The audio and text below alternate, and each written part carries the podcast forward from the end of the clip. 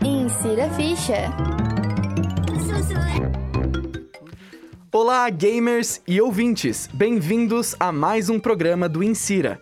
Essa semana vamos falar sobre aqueles jogos que te prendem, que trazem aquela história envolvente e que são ambientados a aparecer em filmes. Na edição de hoje, temos os famosos jogos cinematográficos. Então pega os seus controles, a pipoca e se liga nessa.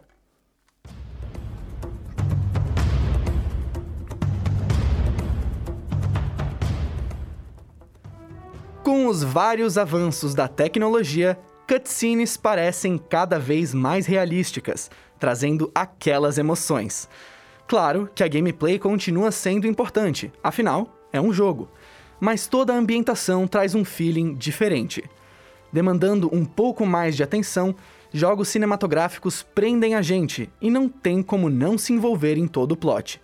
Ou, pelo menos, é assim que deveriam ser. Mas antes de entrar de cabeça no assunto, vamos apertar um pause e ver rapidinho as novidades que envolvem o vasto mundo de pixels. Trazendo o Gamer News quentinho, Anando Honório nos atualizará.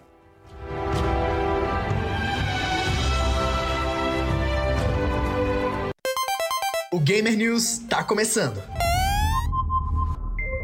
E aí, ouvintes do Insira, preparados para as notícias do mundo dos games dessa semana? Então fique ligado, pois o Gamer News está no ar. A Microsoft anunciou uma novidade para o Xbox Game Pass. Agora será possível ter um plano família com até quatro pessoas compartilhando a assinatura.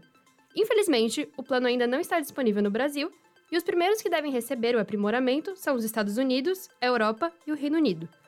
Os testes foram feitos na Colômbia e na Irlanda, e convertendo o preço da moeda colombiana para o real, o valor do plano ficaria 58 reais por mês.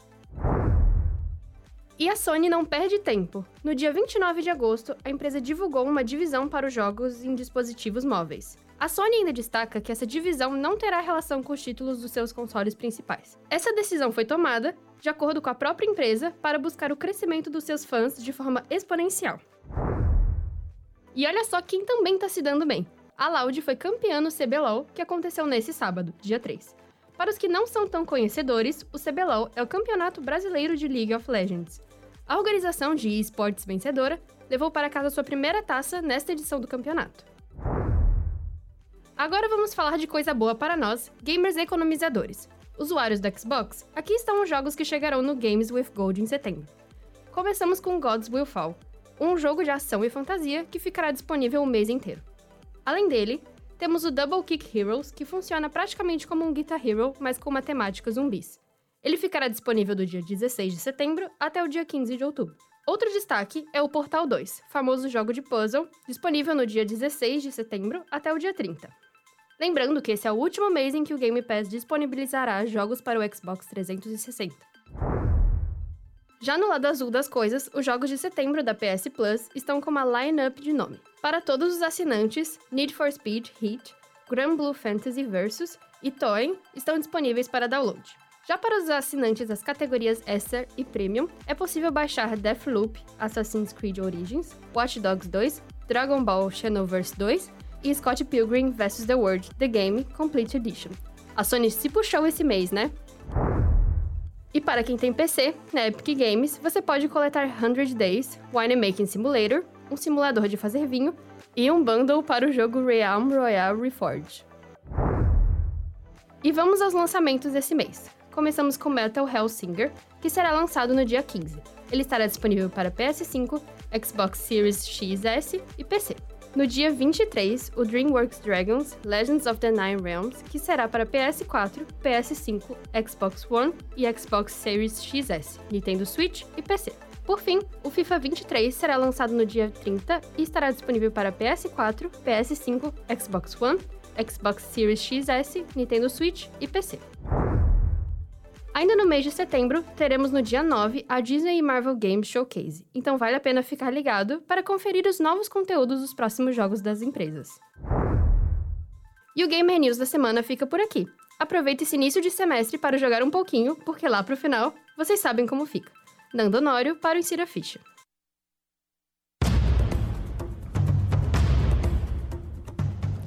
Agora vai, hein? Abrindo então a nossa mesa de discussões, além de informações sobre os famigerados jogos, temos os convidados Gustavo Baggio, Matheus Mendonça e a Lara Apolinário, que vão trazer vários pontos sobre o assunto.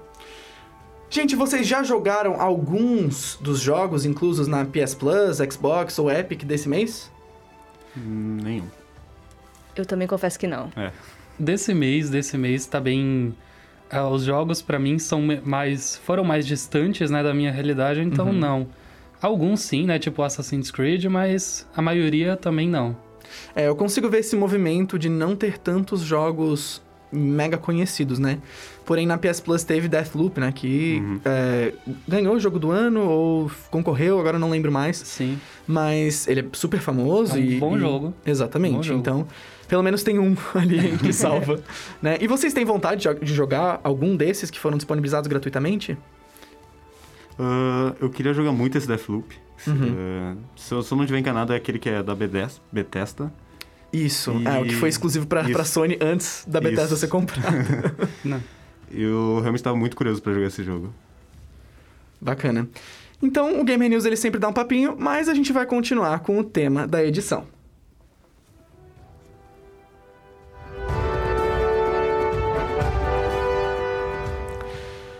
Gustavo, me diz, qual foi o jogo que mais te prendeu enquanto jogava? O jogo que mais me prendeu. ah, bom, você diz da temática cinematográfica? Exatamente. Bom, eu, eu poderia dizer assim facilmente The Last of Us. E eu me refiro, claro, ao primeiro.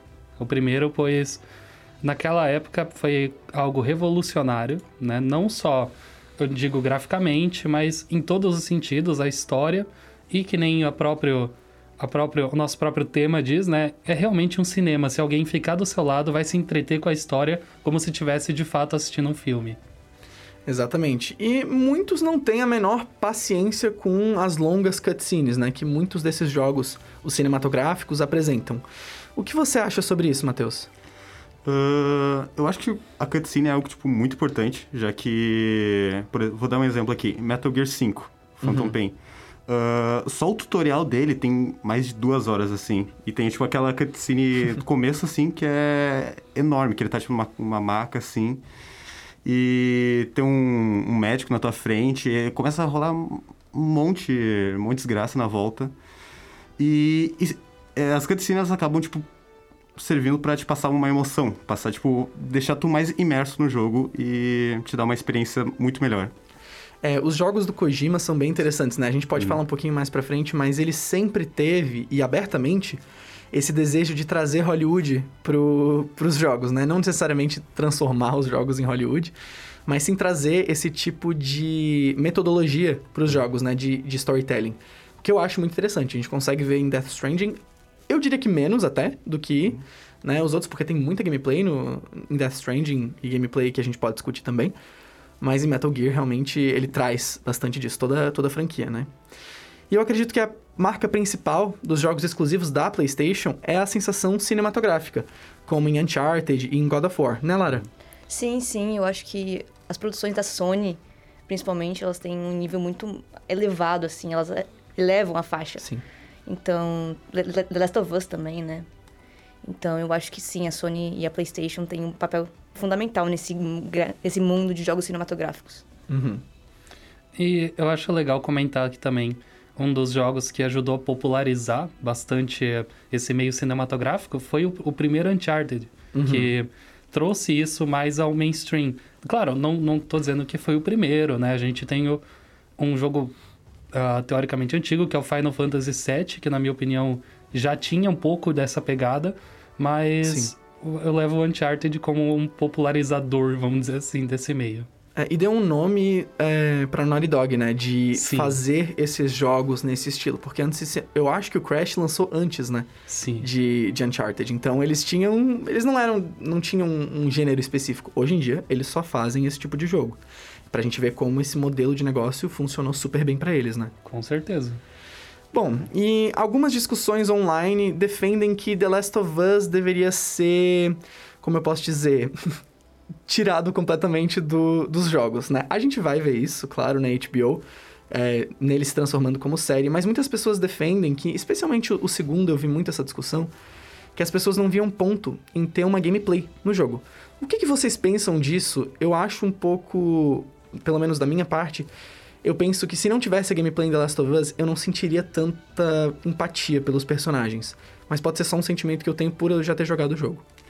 Uh, a gameplay, tipo, pra ser um jogo é algo, tipo, muito importante. Tipo, The Last of Us tem uma gameplay que é incrível, assim. Outros jogos, tipo, é Red Dead Redemption Sim. tem uma gameplay incrível. Mas tem outros jogos, tipo Detroit. Detroit é um jogo que é basicamente um filme.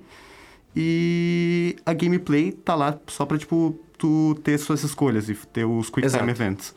Então, tipo, depende da- do jogo e da situação. É, o Detroit, ele entra quase que num filme interativo, né? Né, A gente pode fazer uma, uma analogia com o próprio Black Mirror Bandersnatch, por exemplo. Mas eu ainda acho que sim. No Detroit você tem muito mais interação do que num filme interativo, né? Eu não consideraria ele como um filme interativo. Bom, e como a gente falou, não tem como a gente falar sobre jogos cinematográficos sem falar sobre The Last of Us. Um dos maiores, é, uma das maiores conquistas da Sony e da Naughty Dog em realmente fazer um jogo que marcou gerações, não só a geração de console, mas também gerações de pessoas, né? Que é muito especial mesmo, né? Eu queria saber se vocês acreditam que essa franquia ela já estagnou com, os, com o segundo lançamento, né? Que a gente viu agora ah, o lançamento do remake, né? Do The Last of Us Parte 1, que agora eles chamam assim. É, e umas pessoas criticando que não viam muito sentido em atualizar um jogo que já tinha sido relançado e que agora mesmo ele tá é, num campo que a gente não sabe se vai ter um terceiro ou se vai ter um spin-off. Qual que é a opinião de vocês sobre isso? Ah, bom, ah, eu particularmente não via nem o sentido de um remaster. Quem dirá um remake? Pra mim não precisa, pois o jogo já era já era perfeito do jeito que é. Não, um jogo que necessita dessas coisas é um jogo de outras características. Mas eu de fato acredito que o jogo acabou bem do jeito que acabou na segunda, no- na parte 2. Eu acho que ele tinha que acabar daquela forma. Ou talvez no final desse mais uma opção, mas se fosse a opção do jogador, né, de se ele queria a vingança ou não.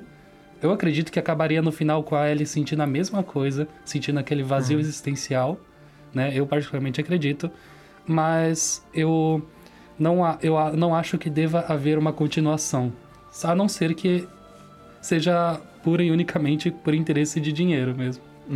Eu acredito muito nisso também. Acho que ter uma continuação é você tirar uma coisa que não, não existe mais. Eu acho que terminou bem.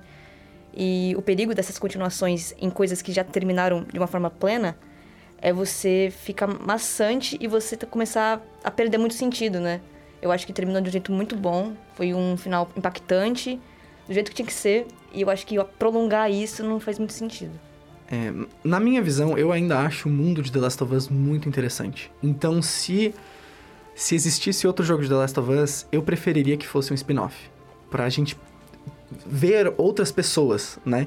Como eu, eu vejo em Star Wars, assim, eu não quero mais saber sobre os, Skywalk, sobre os Skywalkers, né? Eu quero saber sobre as outras pessoas, como é que vive a periferia do, no mundo de Star Wars, como é que vive as outras pessoas, super ricos, que a gente já viu um pouco. Então eu acho que em The Last of Us a gente tem essa oportunidade, que é, um, é uma criação de mundo muito peculiar e muito. Apesar de ser, entre aspas, clichê, ela é especial. Porque ela tocou as pessoas por ela definitivamente ser um clichê que completamente muda todas as coisas e faz você sentir muito mais por um personagem clichê, né? E uma empresa que, na minha opinião, consegue balancear uma gameplay boa com uma história espetacular, como o Matheus já disse, é a Rockstar, né? Eles são os autores de Red Dead Redemption 1 e 2, a franquia GTA e alguns outros jogos. E eu queria saber se vocês acham que esse balanceamento de gameplay e narrativa é o que faz dos jogos deles serem tão famosos e tão universalmente adorados, né? Porque todo jogo da Rockstar é um acontecimento. E agora eu queria saber se, na opinião de vocês, existe esse tipo de. ah, esse tipo de amor pela Rockstar por conta desse, desse balanço entre gameplay e uma produção cinematográfica boa. Ah, é, é mais, tipo, uma mistura, tipo, desses dois. Ah, já que a própria, tipo... a, a história de Red Dead Redemption, por exemplo, e de GTA, todos os jogos da, da, da Rockstar são muito boas. E misturado com, com uma gameplay boa e com uma mecânica, com um mundo, tipo, muito rico, isso, isso dá, tipo, uma boa experiência, uma boa imersão na pessoa que tá jogando. A pessoa realmente se sente que tá dentro do mundo lá e... E tá vivendo a vida do... Esqueci o nome do protagonista de... O Arthur. O Arthur. é. Uhum. É, e dói muito mais, né? Quando as coisas acontecem com ele, porque você já tá um tempasso e você nunca acha que vai acontecer uma coisa ruim com o protagonista. Eu não estou dando spoilers aqui, mas eu digo assim. é, no The Legend of Zelda, você sabe que não vai acontecer nada horrível com o Link. Sim. Porque Exato. ele é o protagonista, ele é você. Só que eu acho que o Red Dead ele consegue te envolver de uma forma muito profunda com o personagem e ainda assim aproveitar da gameplay. Tenho minhas, crítima- minhas críticas contra a gameplay de Red Dead 2, apesar de ainda gostar bastante. Eu acho que tem algumas coisas ali que são um pouquinho datadas. É, Mas enfim, o que que vocês acham, Lara e Gustavo? Ah, eu acho a história de Red Dead, assim. Eu, eu adoro essa coisa mais velho oeste, mais cowboy. Pra mim é muito legal. E eles conseguem, eles conseguem balancear muito bem a, a gameplay com a história. Ao contrário de The Last of Us, que eu acho que peca um pouco na gameplay, é uma gameplay meio básica. Em Red Dead eu, eu gosto da gameplay, do jeito que os, que os bonecos se movimentam, da jogabilidade. Eu gosto bastante. Eu, eu vou seguir na mesma opinião. né? Eu também acho que eles dividem muito bem a, a questão de narrativa e a gameplay, tanto que se não fosse assim, a gente não ia amar tanto até hoje o GTA San Andreas, que é o maior clássico, eu acho, da história dos jogos. Eu, eu me arrisco a falar. Tanto que pra mim a franquia GTA é a franquia de mais peso no mundo dos jogos, né? E não é à toa isso. No começo, de fato, era a inovação de você poder roubar carros, você poder ah, cometer esses crimes, né? Essas Andar de bicicleta. Exatamente. Mas aí depois começou a ter história e começou a ser envolvente. E isso com o tempo começou a ser fascinante, né? Tanto que a gente tem no universo da- do GTA que é mais, mais ficcional, mais, mais irreal, né? Mas no- você tem o Red Dead, por exemplo, onde você ah, coloca uma arma, por exemplo, na, na mochila que tá no cavalo. E você só vai, tipo, se o cavalo sumir, você- a sua arma sumiu. tá com ele. Naquele, nessa quesita é mais realista, mas a ideia é ser assim. Sim. Então, eles equilibram tudo muito bem, na minha opinião. Bacana. É, eu acho que a gente conversou um pouquinho sobre o final de The Last of Us e eu queria retomar essa parte pra gente conversar sobre Life is Strange. Life is Strange, como muitas pessoas sabem, é um jogo de escolhas, porém a maioria dessas escolhas elas são ilusões. Né? Existe um termo no game design que é ilusão de escolha. E esse tipo de escolha, ela é feita para que você sinta algum tipo de impacto, mas que mesmo assim os, os desenvolvedores não precisam, né, não precisam ficar horas programando um outro tipo de história. A gente pode falar isso mais um pouquinho em outro episódio, mas nesse episódio eu quero perguntar para vocês sobre os finais de Life is Strange. O que, que acontece nos finais de Life is Strange, geralmente? A gente tem opções do que fazer. E pela primeira vez no jogo, essas opções de fato têm um impacto muito grande. E eu queria saber o que vocês acham dessas escolhas finais, especialmente do primeiro, Life is Strange, que ele é uma, um dilema ético, né? Bem famoso, o, dile- o dilema do, do bondinho, né? E eu queria saber o que, que vocês acham, se vocês acham que é interessante um jogo não ter escolhas, entre aspas. Eu sei que tem algumas escolhas que realmente afetam, como salvar um personagem, salvar outro, mas eles não afetam a grande narrativa. Mas o que, vocês acham dessa opção final ser a única escolha de fato do jogo? Ah, cara, final de Life Strange é o que, que realmente deixa tipo, a pessoa muito indecisa, porque tu não sabe o que tem que fazer, tu não sabe qual tu vai escolher, porque as duas opções fazem sentido assim. E, e- e é isso que tipo, um jogo cinematográfico te propõe, é tipo, não um jogo cinematográfico, é um jogo assim, te deixar muito imerso tipo, na história, a ponto de ser difícil de fazer, de escolher o destino de um personagem dentro de um jogo. Ah, então, tipo, eu acho que essas escolhas, tipo, no final, são, são muito importantes pra tu. É tu que vai decidir o final da história. Isso pode acabar, tipo, dando problemas, tipo, no futuro pra dar uma continuação pro jogo, Sim. mas. Mas ainda assim, eu acho que é um, um bom final. Tu ter a escolha. Tu escolher como vai ser o fim. É, que foi o que a gente viu com o Life is Strange 2, que eu vou tentar falar bem vagamente aqui pra não dar nenhum spoiler. No início do jogo, ele perguntava se você já tinha jogado o primeiro Life is Strange. E aí depois ele perguntava: qual foi a sua opção no final do Life is Strange. E aí isso alterava uma coisa mínima na narrativa, mas que dava um toquezinho, porque eu pelo menos senti que foi um toque bem bem assim, quase nostálgico, sabe? Que foi uma coisa boa, que não afetou a narrativa do segundo jogo, porque imagina você fazer duas narrativas para um jogo só, né? Muito difícil e não é do tamanho da produção de um jogo de Life Strange. Mas eu acho que sim, é interessante. Eu gosto bastante dessas escolhas finais. Gustavo, acho que você queria falar alguma coisa. Eu penso exatamente da mesma forma. eu acho que. Uh, eu gosto, na verdade, da sensação de estar. Tá, de, de, ser colocado contra a parede nesse sentido de ter que tomar decisões difíceis. Uh, o jogo em si, as decisões que você toma, que nem você disse, uh, independente do que você vai decidindo, no final vai sempre chegar naquele final. No primeiro jogo, Sim. pelo menos. O que eu acho chato, né? Não é uma coisa tão legal de fato. Porque seria mais interessante a gente poder chegar em outros outros negócios? Seria. Sim. Mas o jogo é um paradoxo em si. A história é um paradoxo. Então, independente, consequentemente, a gente chegaria lá. E me agrada, assim, ser dessa forma. Os dois finais são bem tristes. mas eu, independente disso, eu sou muito fã da série. Eu digo da série do, dos jogos inteira, não só do desse jogo Sim. em si. Tanto que eu carrego sempre uma, uma lembrancinha do, do jogo comigo. Bacana. Ah, eu gosto de ambos. Eu adoro uma história que, pode parecer fechada, né? Sem muitas escolhas, mas que tem um roteiro bom, tem uma, um controle no roteiro. Mas eu também gosto de decidir o final. Eu lembro também de, de Far Cry 5, o último, uhum. que também tem vários finais. E dá uma sensação, assim, que você tá no controle, que você pode realmente mudar alguma coisa. Mas eu gosto... Eu não consigo escolher uma, eu gosto de duas. Vamos falar então um pouquinho sobre esses jogos que tem muitas escolhas, porque eu uhum. mencionei uhum. antes então essas escolhas que não têm muitas consequências da narrativa. E agora a gente tem o outro lado, que seriam os jogos da Quantic Dream ou os outros jogos da franquia que agora me, eu me perdi o nome aqui, mas é a da galera do Until Dawn, uhum. né? Que são jogos super famosos. E eu acho que eles têm é, um tipo de. não público, mas um tipo de jogatina diferente. Porque às vezes o Until Dawn você joga não mais para sentir a história, mas sim para você ver ah, quantos personagens eu vou deixar vivo. Ou quantos finais eu posso uhum. chegar. Né? Eu acho que muda um pouco a dinâmica com o jogo. O que, que vocês acham desses jogos da Quantic Dream, por exemplo, Detroit, né? E da, da galera do Until Dawn?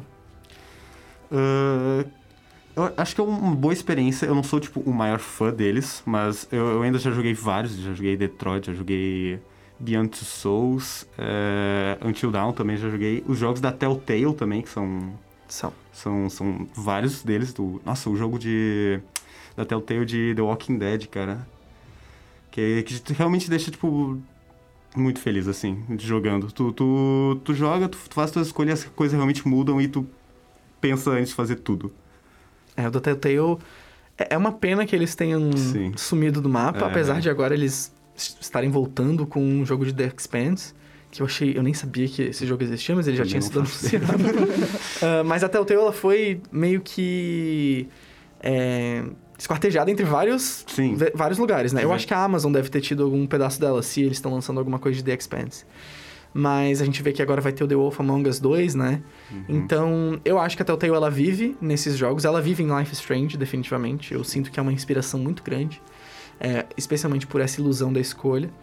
E eles são também um, um marco nos jogos cinematográficos, mas mais no, nos jogos de escolha. Eu sinto que os jogos cinematográficos, eles evitam um pouco essas escolhas porque eles geralmente têm um, uma escala de produção muito grande. Então eles pensam, eles eu digo assim, provavelmente os grandes executivos ou as pessoas que estão fazendo o jogo mesmo, não vai dar tempo né? Não vai dar tempo da gente fazer uns 200 Sim. ambientes e não vai valer, valer a pena a gente fazer 200 ambientes só para que 5% da, do nosso público acesse 20 deles, né? Um, apesar da galera da Quantic Dream fazer isso, que eu acho uma doideira, mas funciona muito bem para eles. É um modelo de negócio e as pessoas já esperam isso, né, dos jogos deles.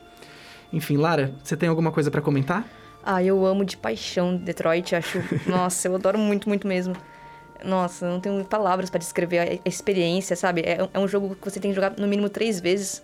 Não pra ficar pegando todos os finais, porque eu acho que isso também perde um pouco a experiência, Sim. tira a imersão. Mas é um jogo, assim, que, que te prende, que te faz escolher, que te faz umas, uns dilemas bem éticos também. Ah, eu amo muito, muito mesmo. Eu também, eu concordo. Uh, Detroit é definitivamente um dos meus jogos favoritos. E nele você, você, que nem você disse, sente dilemas éticos e o jogo é pesadíssimo nesse sentido. Sim. Porque você, você associa automaticamente tudo à vida real. Tudo como se a nossa própria história no passado e tudo mais. E os jogos têm essa, esse poder, esse poder de mexer com a gente dessa forma. E eu acho isso fenomenal. Tanto que. Uh, eu, eu, você comentou, né, que os jogos. Os jogos cinematográficos tentam evitar tanto a questão de escolhas, mas eu acredito que os jogos de escolhas não evitam o cinematográfico. Uma coisa daí, Sim. daí já, já o contrário. Eles já adotam, adotaram isso para eles e, e funciona muito bem, né? Que nem foi mencionado vários jogos. Eu, eu adoro Heavy Rain, adoro.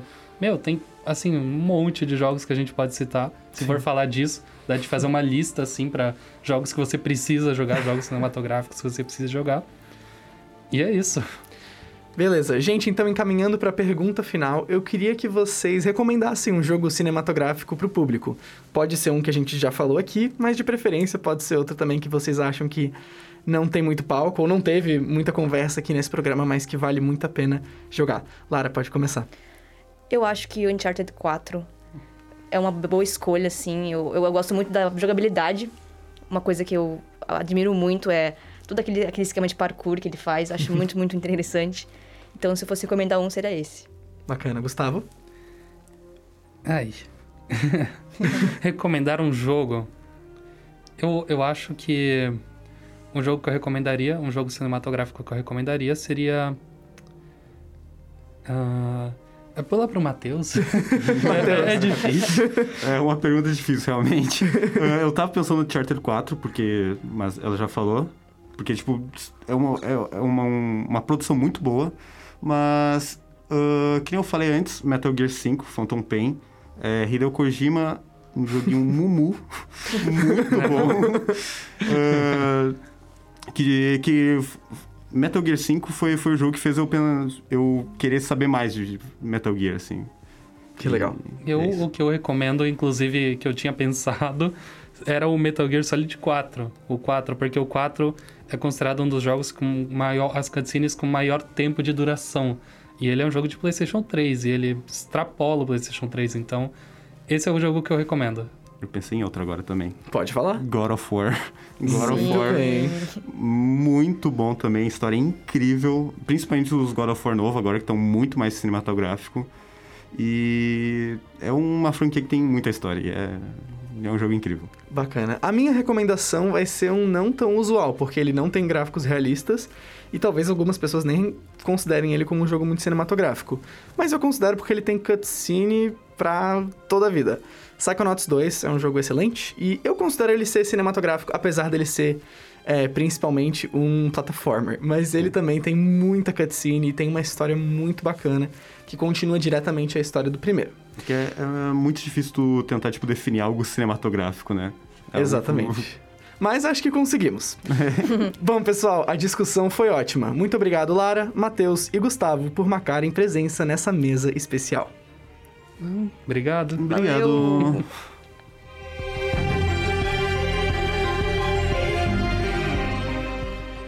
A trilha de hoje foi composta lindamente pelas músicas dos jogos citados. Para quem já jogou, aposto que vieram as lembranças na hora. Reconheceu alguma ou deu para se emocionar? Conta lá pra gente no nosso Instagram, arroba Ficha.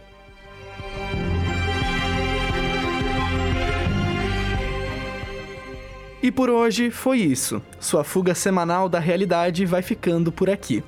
O programa acabou, mas assim como as histórias, continuaremos com você. Não deixe de nos acompanhar lá pelo Instagram, arroba Ficha. Nos vemos semana que vem.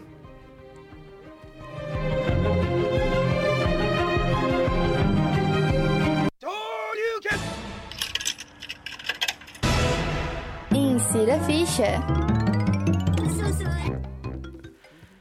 Esse programa é realizado por acadêmicos de jornalismo da Universidade Federal de Santa Catarina. Apresentação por Victor Lebarbenchon. Roteiro de Pedro Guerrazi. Mesa redonda com participação de Gustavo Baggio, Lara Apolinário e Matheus Mendonça. Boletim por Maria Fernanda Honório. Trilha sonora por Gabriel Piccolo. Arte do episódio por Daniele Alves. Edição técnica por Pedro Guerrazi. E não menos importante, assistência técnica feita por Peter Lobo. Insira ficha e rádio.ufsc. É rádio, é jornalismo, é gaming e ponto.